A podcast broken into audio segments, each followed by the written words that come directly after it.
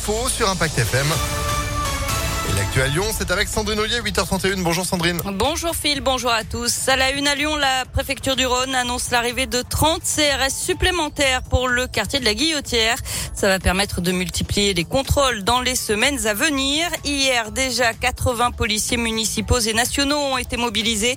Bilan 8 personnes en situation irrégulière interpellées, deux autres placées en garde à vue pour recel de vol et vente à la sauvette de cigarettes et de médicaments opiacés et 14 mètres cubes d'objets évacués du marché Le préfet du Rhône a aussi reçu les représentants du McDo et du Casino. Les deux enseignes qui bordent la place ont en effet décidé de fermer plus tôt ou d'aménager leurs horaires en raison justement des problèmes d'insécurité. Les avocats se mobilisent pour défendre le secret professionnel. Ils ont manifesté un peu partout en France. Hier, ils étaient une centaine devant la préfecture du Rhône à Lyon. Ils protestent contre un projet de loi qui met, selon eux, leur profession en danger et qui est examiné en ce moment à l'Assemblée nationale. Baptisé projet de loi pour la confiance dans l'institution judiciaire, l'un des articles du texte prévoit de pouvoir, dans certains cas, briser le secret professionnel et donc de saisir certains documents pour le besoin d'une enquête.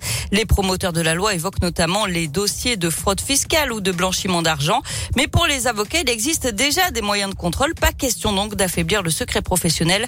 Maître Alain Decroix est avocat dans la région. Aujourd'hui, un client qui vient vous voir dans un, euh, dans un cabinet doit se sentir à 100% protégé. C'est tout type de documents. Ça va de ses éléments d'état civil jusqu'à effectivement sa déclaration d'impôt sur revenu, peut-être des consultations d'autres confrères qu'il aurait pu avoir reçues, notamment de l'étranger. Nous devons avoir la possibilité d'avoir pleinement le dossier. On risque d'avoir des clients réticents à nous communiquer un certain nombre d'informations et au contraire de fragiliser le dossier. Parce qu'on va dire, bah, finalement, il n'a pas osé tout dire parce que on considérait que le cabinet pouvait être euh, perquisitionné, par exemple.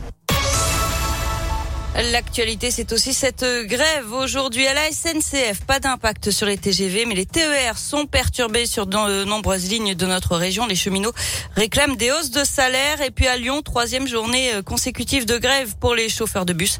La fréquence des lignes 11, 12, 61 et 72 est allégée. De nombreux transports scolaires sont supprimés. La directrice d'un hôpital et d'un EHPAD de la région, placée en garde à vue, elle est suspectée d'avoir détourné 250 000 euros. Elle aurait embauché un ancien militaire dont elle était très proche pour des prestations finalement fictives dans ces deux établissements de la Loire. En échange, elle percevait une partie de l'argent. Il avait qualifié les mineurs isolés de voleurs, violeurs et assassins. Éric Zemmour est jugé aujourd'hui pour complicité de provocation à la haine raciale et d'injures raciales euh, pour des propos tenus lors d'une émission sur CNews l'an dernier. On passe au sport avec du basket de l'Euroleague. Pas de miracle pour l'Asvel. Les Villeurbanais privés de quatre joueurs se sont inclinés hier soir 87 à 74 à l'Astrobal contre le Real Madrid.